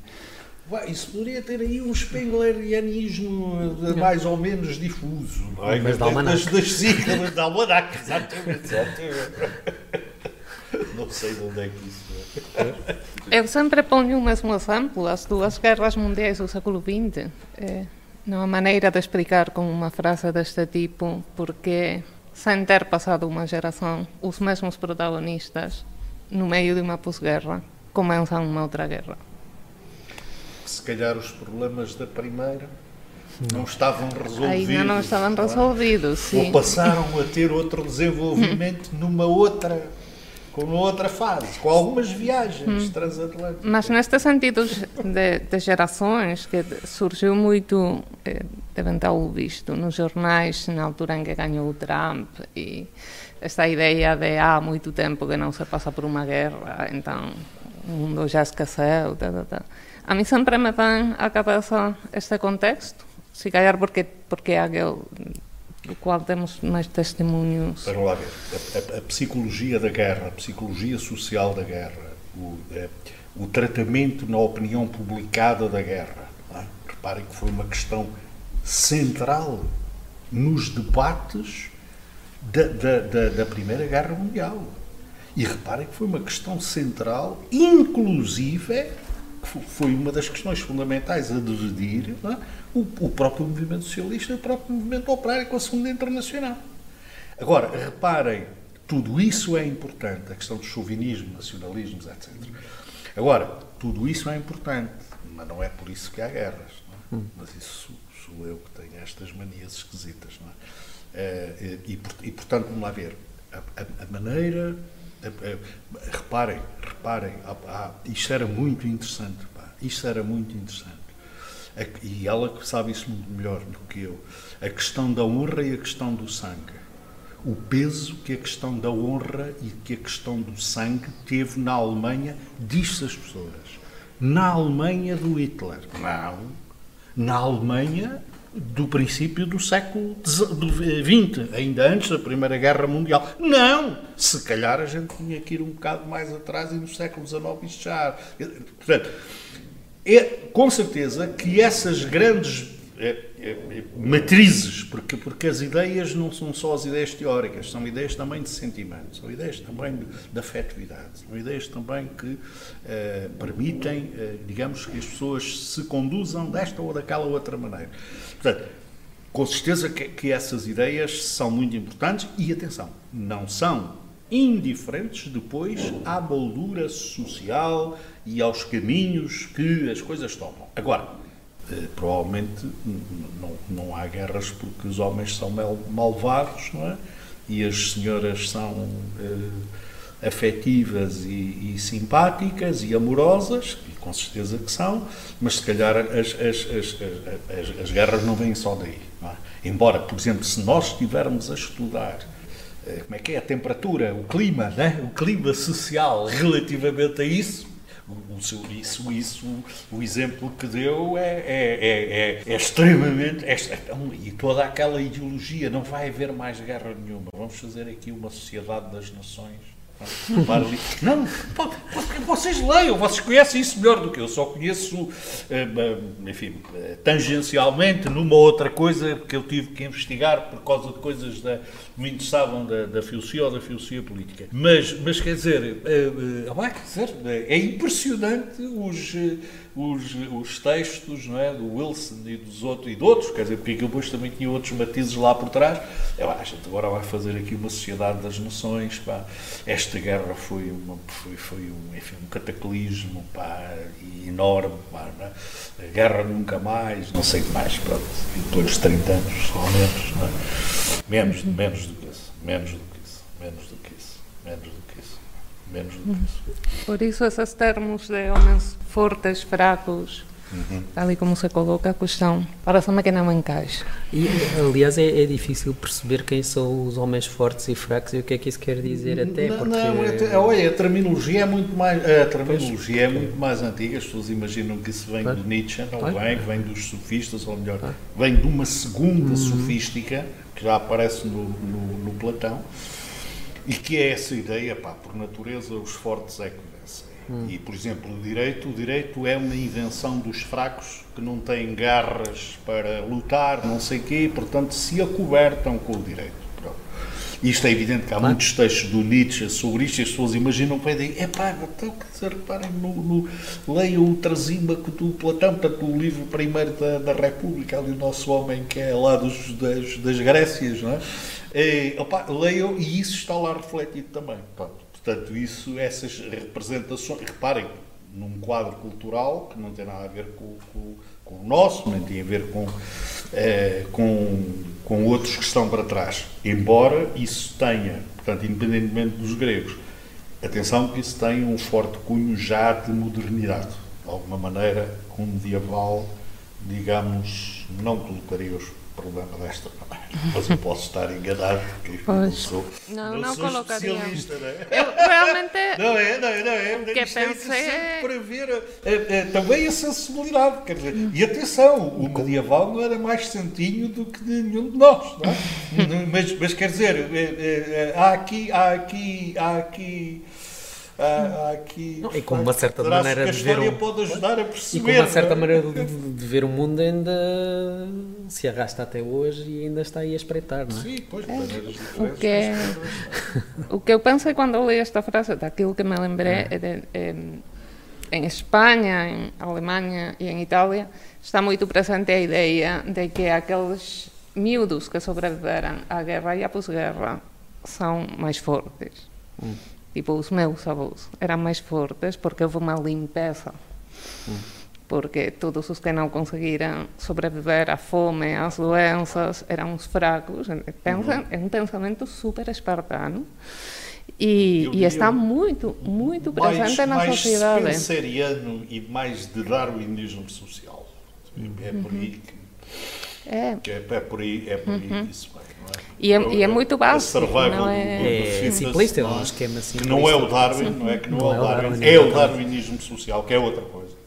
Uhum. E que depois, reparem, mas isso depois entra em termos da modernidade, isso aí, atenção.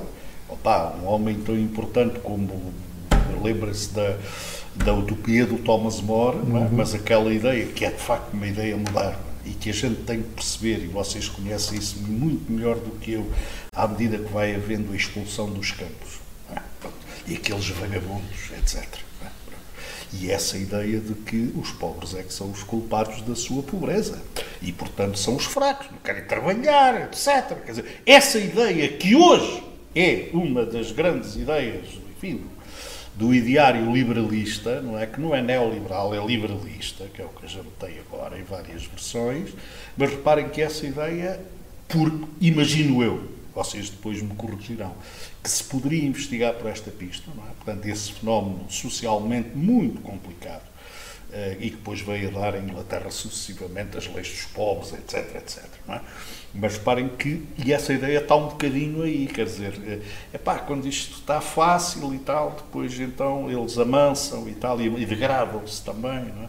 Pronto, depois também teorias das gerações, isso aí pode ter também coisas do, dos mitos do grande empreendedor, não é? E o grande empreendedor depois tem um filho, é? E o filho é a desgraça, que é o que leva a empresa que o pai criou à falência. Porque é mole, só quer gastar dinheiro, não sei o que mais.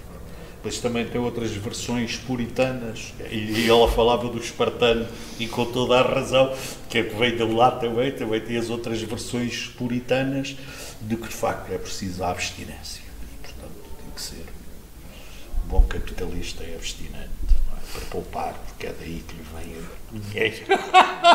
oh, eu não sei quem é que escreveu isso, mas, mas, mas, mas, pelo menos tem o mérito, não é? reparem que tem o mérito de, eh, com alguma especulação aqui, eh, a, a, pelo menos da minha parte à mistura, mas, reparem, isto, é, isto era interessante, não é? porque isto é, pode nos ligar com a questão do, do documento com a questão do vestígio do passado.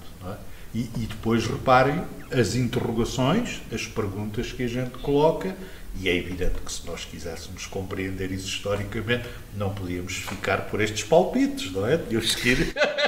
À genética da coisa. Tínhamos que esgravatar, tínhamos que esgravatar.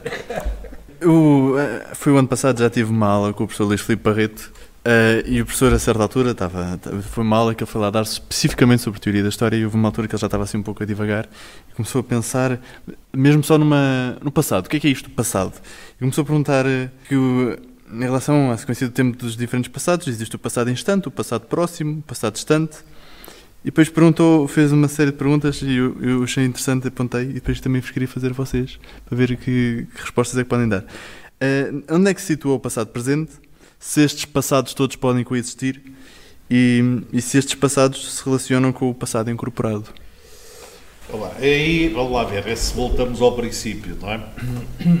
é vamos lá ver, não está errado. Mas normalmente as pessoas têm ideia de que a história diz respeito ao passado. Atenção, em alguns períodos, e vocês devem conhecer isso muito melhor do que eu, na própria teoria da história se discute, haverá uma história do presente. Eu estou-me a lembrar de uns debates na, na historiografia alemã, agora não lembro se é o Droysen, se o que é que é, portanto, na segunda metade e finais do, do, do século XIX.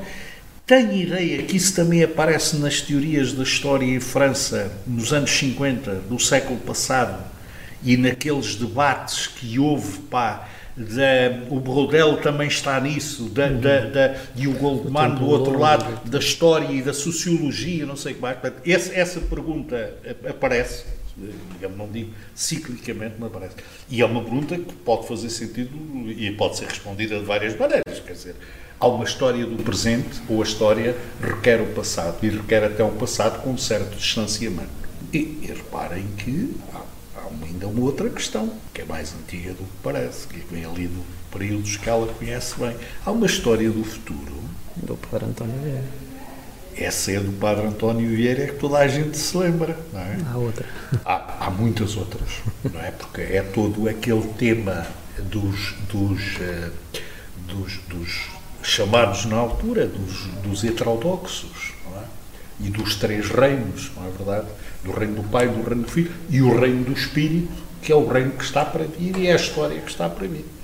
E portanto, repare, olha, ligando com o outro tema de há bocado, não das histórias vencedoras, mas dos vencidos. Portanto, reparem que em, em, em, todas essas seitas, heresias e não sei o que mais, tem a ver com coisas muito diferentes, desde os dos messianismos aos Joaquins de Fiora e não sei o que mais, quer dizer, há toda, há, há toda essa, esse filão que vai ser um filão subterrâneo é? de uma história do futuro. Há uma história do futuro. Eh, a, a, a, a, resposta clássica que eu conheço durante muito tempo, eu imaginei que era a do Kant, e acho que sim, eh, mas no Hobbes já encontrei um texto muito semelhante. Eh, a história do futuro. Quem é que pode fazer a história do futuro? Uh, aquele não apenas que anuncia o futuro, mas que faz o futuro.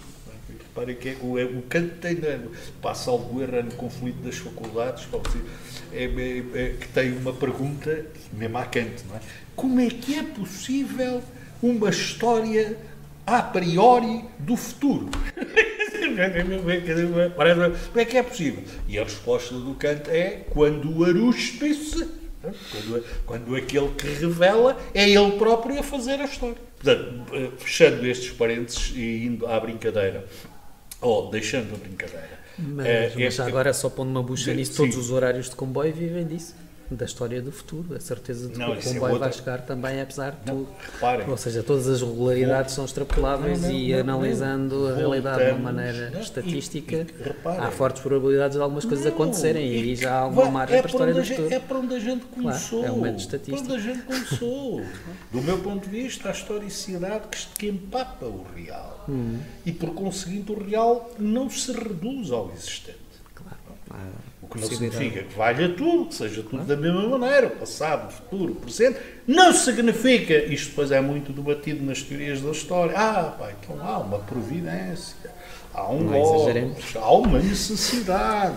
Porque se não houver isso, não há futuro. Do, do vosso ponto de vista teórico, é muito interessante ver do ponto de vista do historiador como é que se liga com essa questão, capaz de haver outras soluções, mas reparem, se de facto a historicidade não é uma coisa que acontece ao real, mas está escrita, digamos, no cerne das próprias realidades, Portanto, reparem que toda a nossa vida é uma vida que está desequilibrada. Não é? Desequilibrada ao adiante. Não é evidente. É, até é? darmos nomes uns aos outros. Com certeza. Não com vamos certeza. dar nomes se não tivermos Agora, futuro. vocês reparem que não é, digamos lá ver, não é com esta maneira de pôr a cabeça que nós habitualmente olhamos para as coisas. O que não significa que, obviamente, o território da, da, da, história e do historiador seja, enfim, predominantemente e, na, e digamos, por, por, por natureza intrínseca é, o passado. Mas, mas seria muito redutor redu, re, reduzir a história ao passado. Não sei se querem acrescentar alguma coisa. É, é, gostava assim. Sim, força. Falou menos. Mas não quero interromper. Não, não, força, força. É, é, que eu vou aproveitar para fazer publicidade. Força. Porque. Eu não tinha um espaço no fim para fazer isso, mas força.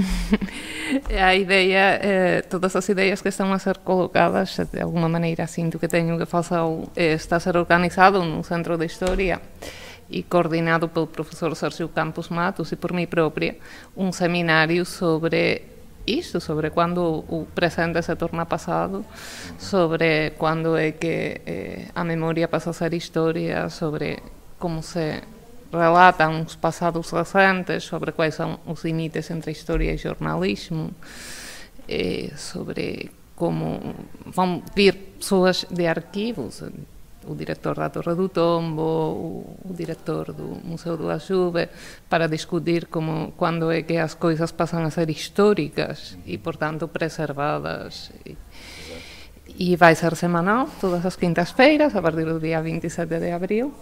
E, e pronto, acho que eh, não, não é não vai ser todo o que aqui foi dito, mas vai, vai dar para discutir. Dito, enfim, imagino eu que será refletido na parte que interessa por quem saiba mais do que eu, seguramente.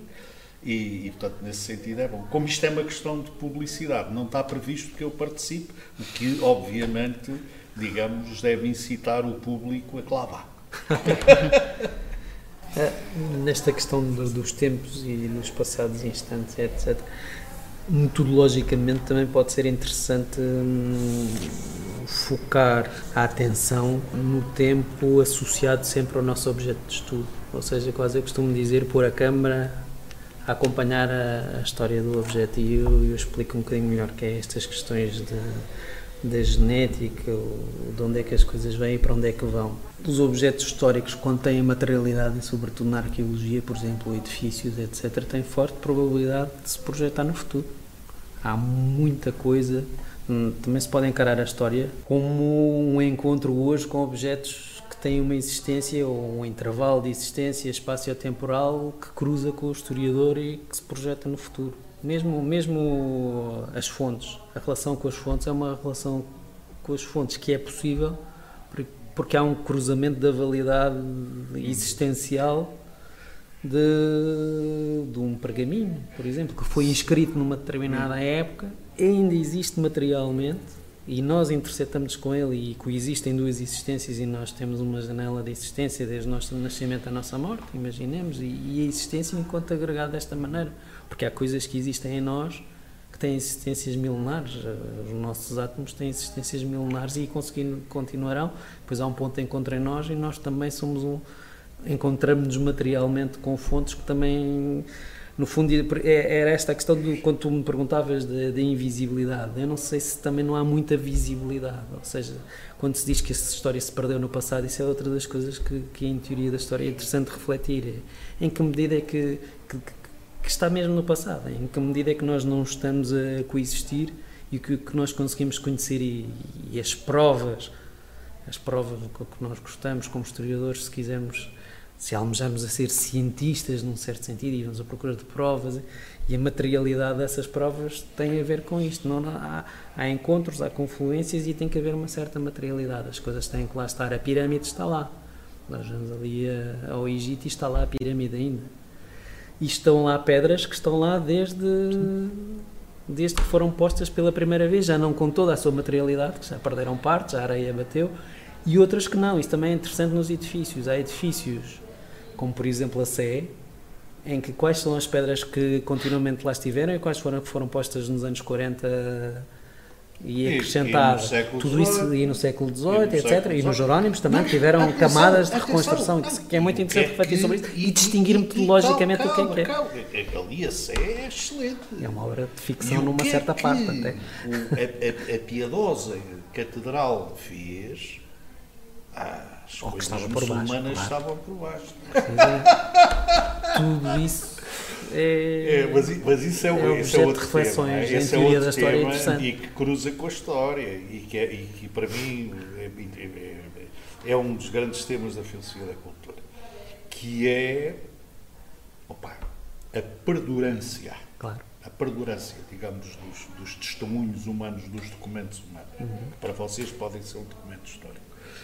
E a perdurância disso ao longo de séculos, de milénios, não sei quê, com ressignificações sucessivas. Com a mesma materialidade. O canto-chão, é, eventualmente com a mesma materialidade. eventualmente. Até pode não ter. É, e até pode não ter. É, mas, por exemplo, com o canto-chão, o canto-chão pá, num mosteiro eh, beneditino não é? Do, do, do, século XIII ou do século XIV. Ou num museu A hoje. mesma peça não, não, digamos, tinham um conjunto de vivências e um significado histórico, cultural, religioso, eh, societário, que hoje em dia não tem, e, e eu, por exemplo, até gosto muito de, de, das peças do Canto Chão. Isto é, que hoje em dia podem fazer parte de um repertório que é um repertório artístico.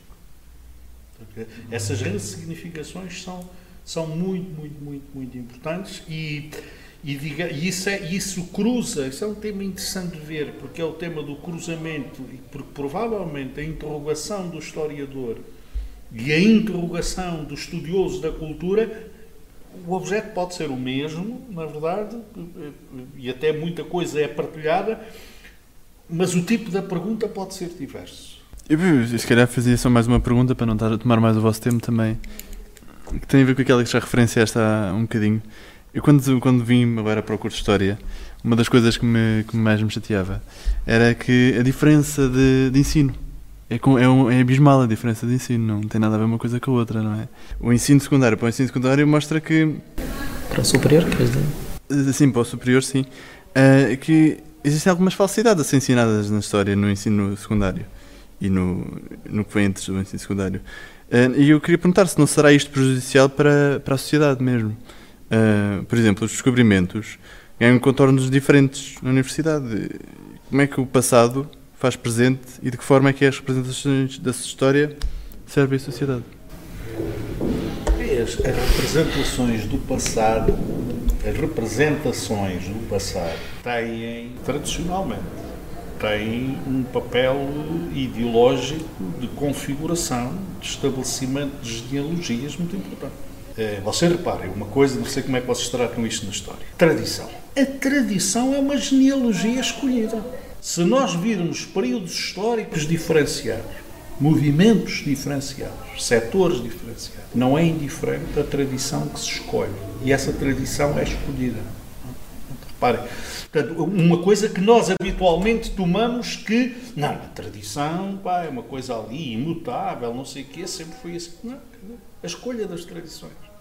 Vocês veem, nos, nos movimentos uh, revolucionários, pá, quer dizer, a procura de uma, de uma genealogia, como é pá, lá se vão vestir de romanos, de não sei quê, pá, e vem a, a, retórica pá, dos profetas na, na, na, na Revolução Inglesa do século XVII e, uh, digamos, a, a retórica tribunícia dos romanos na, na, na Revolução Francesa. Vocês reparem, aí não é apenas uma questão de moda. tem também esta questão que é muito interessante na tal ligação com os vários presentes, que é eh, o papel que este eh, material, digamos assim, eh, histórico, também pode desempenhar numa determinada constelação cultural e, e, digamos, como forma de reforço, ou por outro lado de crítica, porque isto depois também pode ser visto dos outros lados e do combate, não é?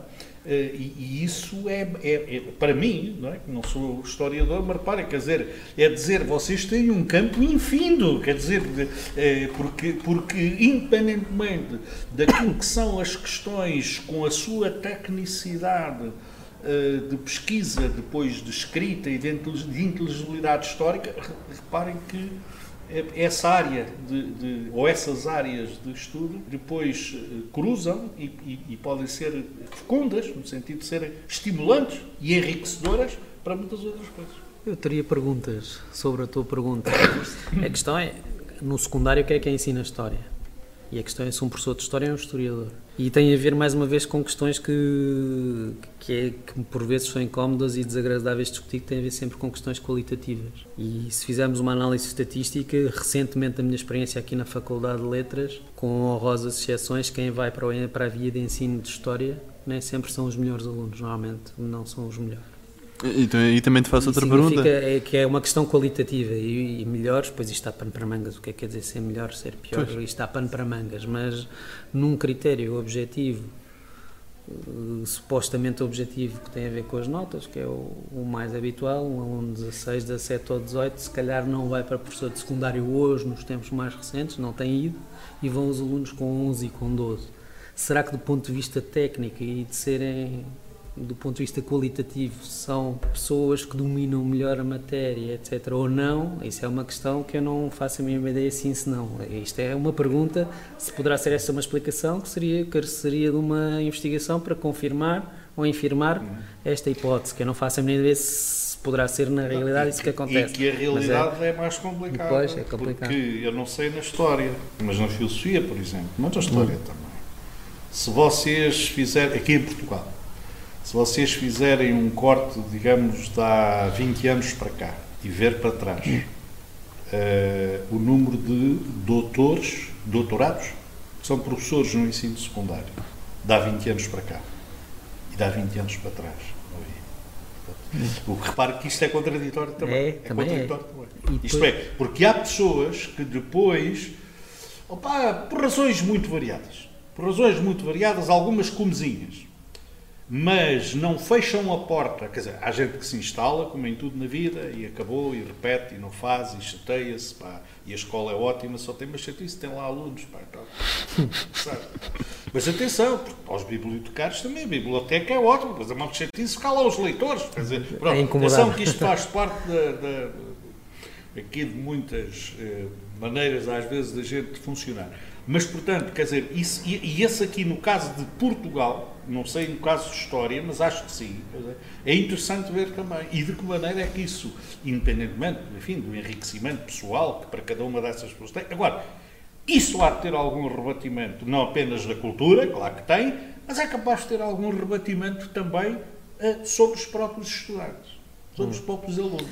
Mas eu acho que o que diferencia a história de outras disciplinas no, no liceu, no ensino secundário, é que o objetivo não é aprender a ser historiador, aprender o que é a história, aprender. O objetivo é transmitir o discurso histórico e o problema, provavelmente, e aqui eh, volta uma questão que já discutimos, não é que esse discurso histórico seja verdadeiro ou falso, e não gosto nada desses termos, mas se a representação encaixa ou não. O problema é que é um discurso histórico que não é o discurso presente, o discurso dos anos 50. Essa questão das descobertas é, é, é um, continuar a, a, a divulgar uma visão da história própria dos anos 50 ou criada nos anos 40 e 50. E aí eu acho que eu não quero entrar em temas sociais, ou a ideia de que a história começa com Afonso Henriques, ou Pronto, há, há várias, eh, vários elementos que têm muito peso e que depois fazem com que as pessoas queiram ler romances sobre determinadas temáticas e ver programas de televisão sobre. porque é a base que tem. E é o tipo de, de perguntas que, que, que, que, que se colocam a partir do discurso histórico que conhecem. Então, quando da minha experiência, quando comecei o curso, a surpresa foi ver que o discurso histórico era uma coisa que praticamente não se estudava. Estudava-se como objeto a analisar, mas eh, o curso não foi a construção de um discurso histórico e não foi o estudo de outros discursos históricos. E aí acho que vou defender, juro que não conheço professores de ensino secundário, mas vou defendê-los. Eles não decidem que o que, Sim, sim, sim, sim. o que vão Em larga medida. Mas a grande pergunta é se de facto são Uhum. transmissores. A questão é sempre a mesma: é se um professor de História do Ensino Secundário se é um transmissor de discurso, ou seja, passa um discurso, Uhum. e, e- e se, se é que chamar discurso histórico já não abre porta a equívocos, porque já se não é um, um excesso de, de otimismo chamar histórico a isso, e tem a ver sempre com o Não, uso é da palavra histórico. Se histórico. cabe em tudo, e qualquer discurso. Não, porque é onde é que está a fronteira histórico. entre o que é histórico e o que não é histórico? Porque senão, se história for tudo, não é nada. E um discurso histórico, se, se couber tudo nessa definição de discurso histórico, se tudo for possível acontecer lá dentro, independentemente da deontologia, da, da metodologia, da- do rigor, da ligação com o real, etc. Se for possível caber nesse discurso histórico tudo, a certa altura o conceito Então dilui-se, não é? um é uma Não, pensão da Dona é Coxa, essa não é? outra questão, é uma pensão da Dona Coxa. aqui, E isto é mas importante muito discutir importante também. para você que não. Porque repara, eh, de alguma maneira a historicidade está em tudo e tudo Claro. é história. Agora, há aqui uma questão grossa que é importante, Que é que é como é que se constitui a história em domínio especial do saber ou em área consolidada do saber. Isso- isso é e atenção, porque isto nem sempre foi é um assim. discurso de história, nem se sempre isso é foi assim da saber mesma transmissão maneira. saber, É que nem sempre outra coisa assim da qualquer. mesma maneira. E, e esse é um problema interessante. Por ser outra coisa para vocês, vocês deveriam falar e eu ficar calado a ouvir, quer dizer que é, é como é que, da vossa perspectiva, tempo que corresponde de alguma maneira àquilo que nós estamos a viver, como é que a história se constitui como área consolidada do saber. É, precisamente. Distingue- Mas eu- eu penso que nas, nas escolas e liceus não está por ser uma área do saber, está porque considera-se que é necessário ter uns conhecimentos básicos do, se quiseres não usamos discurso histórico, é relato do passado oficial. Mas E o problema é que quando uma pessoa pergunta a um professor de ensino secundário, mas por que o relato oficial está com essa desfase em relação ao presente? Ele diz, eh, somos obrigados a ensinar o que vem nos livros. Quem é que assina os livros? Fundamentalmente as editoras, mas tem o carimbo das universidades. Portanto, há um Portugal não sei. é Porto Editora, norma, o normalmente... conselho científico. Pois, há, há a peritagem científica, a Porto Editora domina o mercado, mas eu também não acho que é uma conspiração propriamente da Porto Editora para fazer uma Não, mas- propaganda. não, não, é o que não, acontece também por uma certa, não. uma certa inércia. Também Uma não, inércia mas muito há- forte. Mas tema é mais complicado, porque isto Pois, depois tem é a ver, mas inércia. epá, isso agora já, já entramos em questões da, Mais eh, da política educativa e da política de cultura. Eh, porque essa é outra questão muito séria. Também é uma Que é ausência. como é que se fazem os programas, quer dizer, eh, Repetições e cópias como é que se fazem os programas, é? os cópias. programas, digamos, oficiais. Como é que se fazem?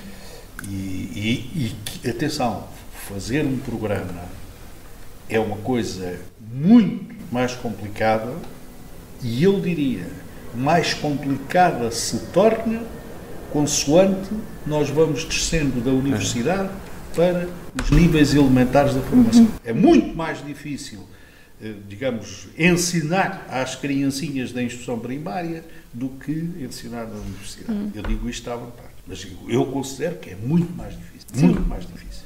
Mas se estamos à procura de culpados, eu acho que os professores do liceu não podem ser Não, claro colocados não. como Não, não, os culpados. é, a- que é um sistema, é nesse sentido que é falava. é, Não, é vamos lá ver. É, não só os sistemas seria não sejam injusto, anónimos. como seria historicamente incorreto.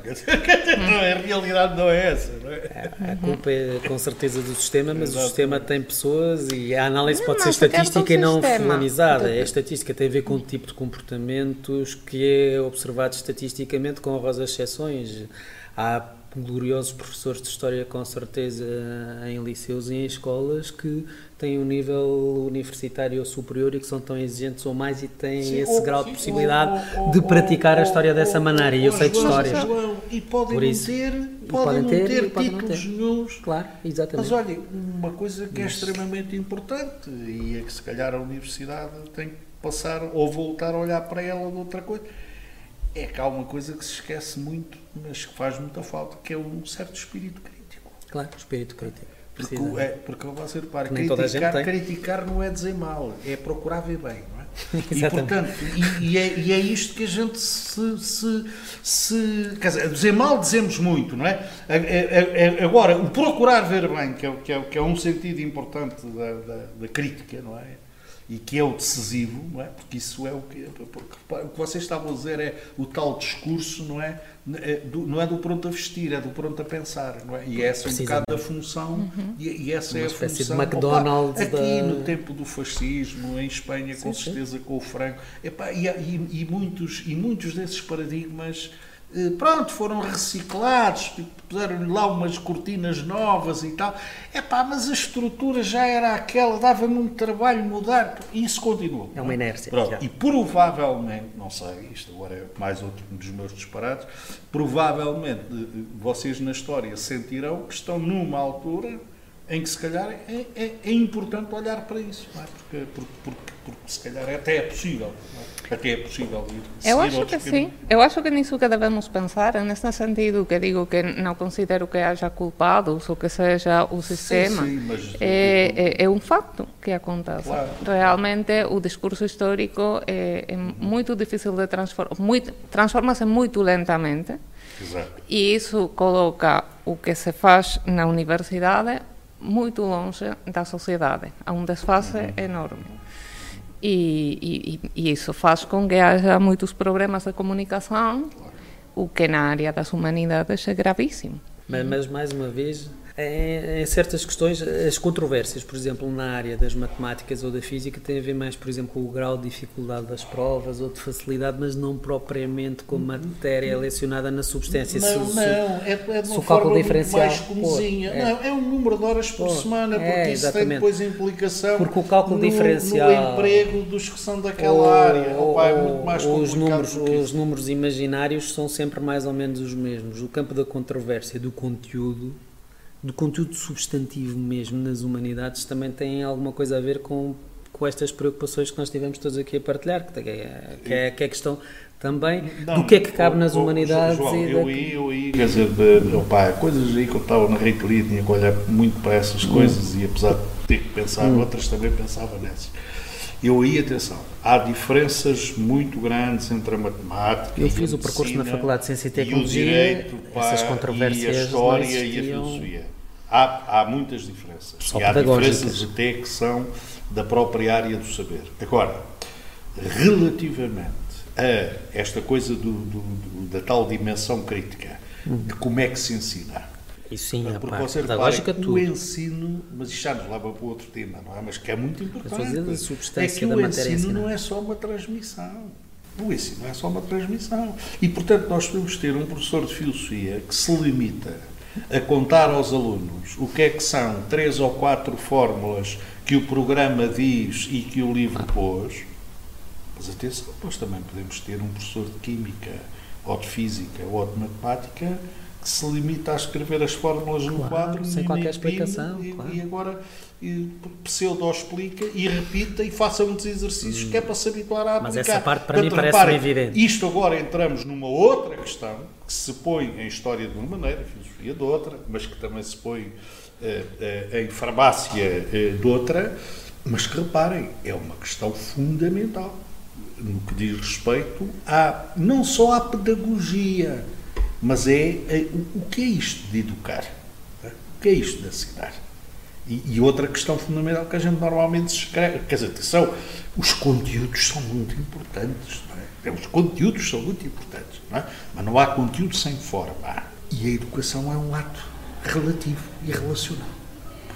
Mas, e atenção, depois temos que ver as condições aqui uma em que as pessoas têm para fazer e desempenhar a sua profissão que poderão eventualmente não estar tão mental e afetivamente libertos para uma entrega é? a essa coisa que dar aulas é uma coisa que esgota.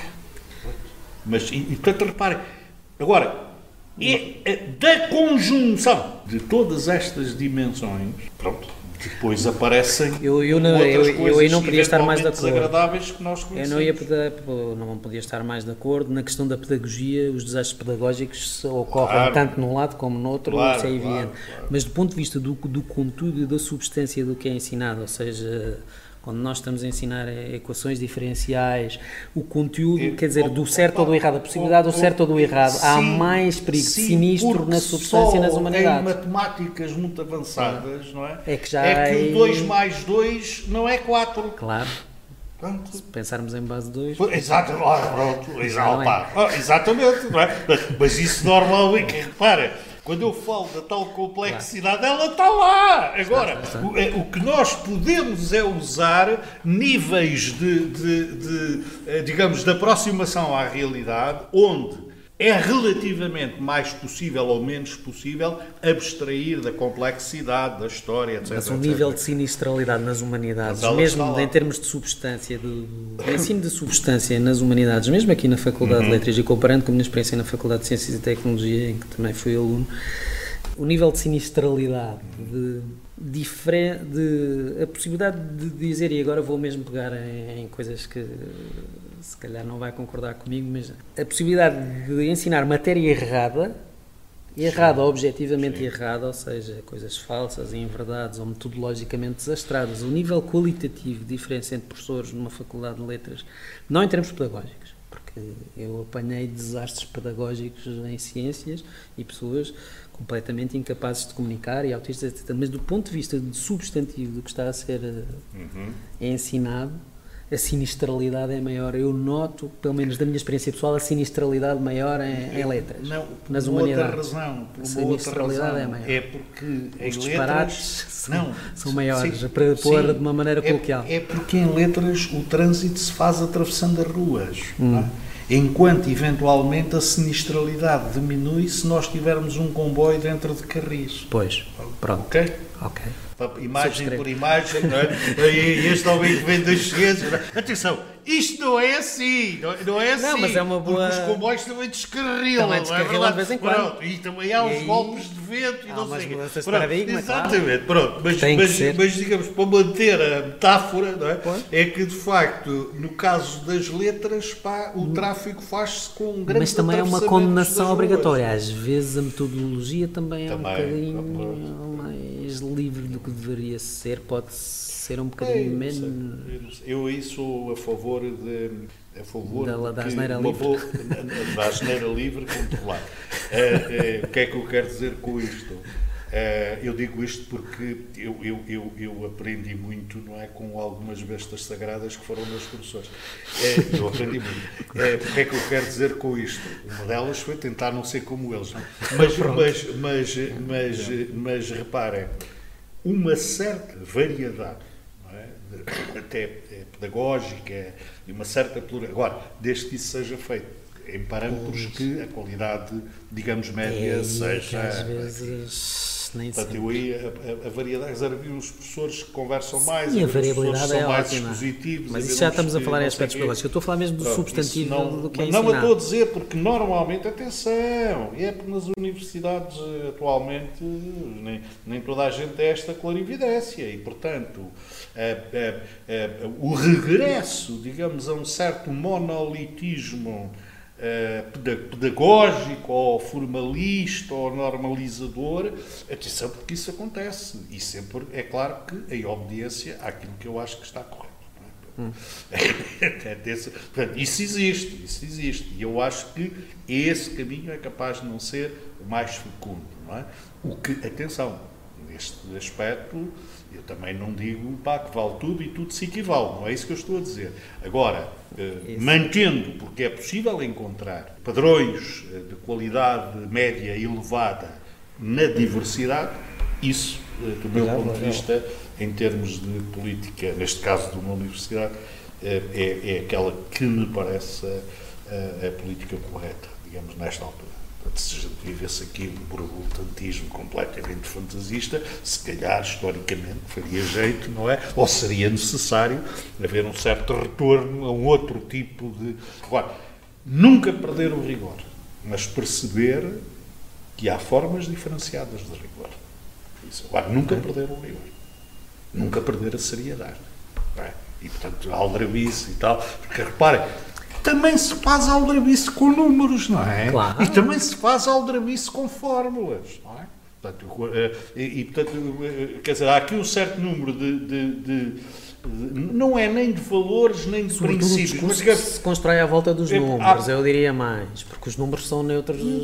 há o discurso não, que se não, constrói. Pode-se aldrabar fórmulas. Opa, pode-se aldrabar fórmulas. Quer dizer, portanto, o que eu estou a dizer é que isto não tem a ver eh, eh, necessariamente com a discursividade letrada, palavrosa, conceitualista é? De- dos nossos discursos. É? Portanto, portanto, o que- o que eu estou a dizer é é que eh, isto que eu estou a dizer pode estar errado, obviamente, e é sempre para ser discutido e questionável. Mas reparem, percebermos muito isto, eh, o, o rigor não tem toda a mesma forma, o que não significa que todas as formas valham o mesmo. Quer dizer, essa é aí que é preciso investigar. Há várias formas de, de rigor. E é muito importante nós aprender, porque reparem que sem isso nós não temos um saber fundamentado, que é, que é a ciência. Que é, precisamente. Agora, há vários paradigmas. Uh, não sei se, queriam, se querem acrescentar mais alguma coisa. Se não, eu, só gostava que, que a investigadora Covadonga um, explicasse melhor como é que se pode inscrever nesse curso e como é que quando é que vai ser, exatamente tem que ter que datas, uh, que é para as pessoas ficarem mais esclarecidas. Bom, toda a informação está no Centro de História, mas basicamente a entrada é livre. Será todas as quintas-feiras às seis da tarde, desde o dia 27 de abril até julho, porque são 12 sessões.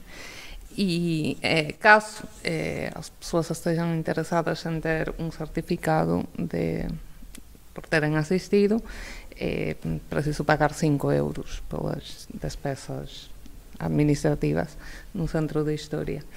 E a, a primeira pessoa que vai falar, o dia 27 de abril, na sala 5.2 desta faculdade, é o professor Fernando Catroga, da Universidade de Coimbra. Pronto, de resto tenho que agradecer a todos por terem vindo, por terem disponibilizado o vosso tempo. Espero que tenham gostado também da conversa e, e disto tudo. Uh, e pronto. Obrigadíssimo.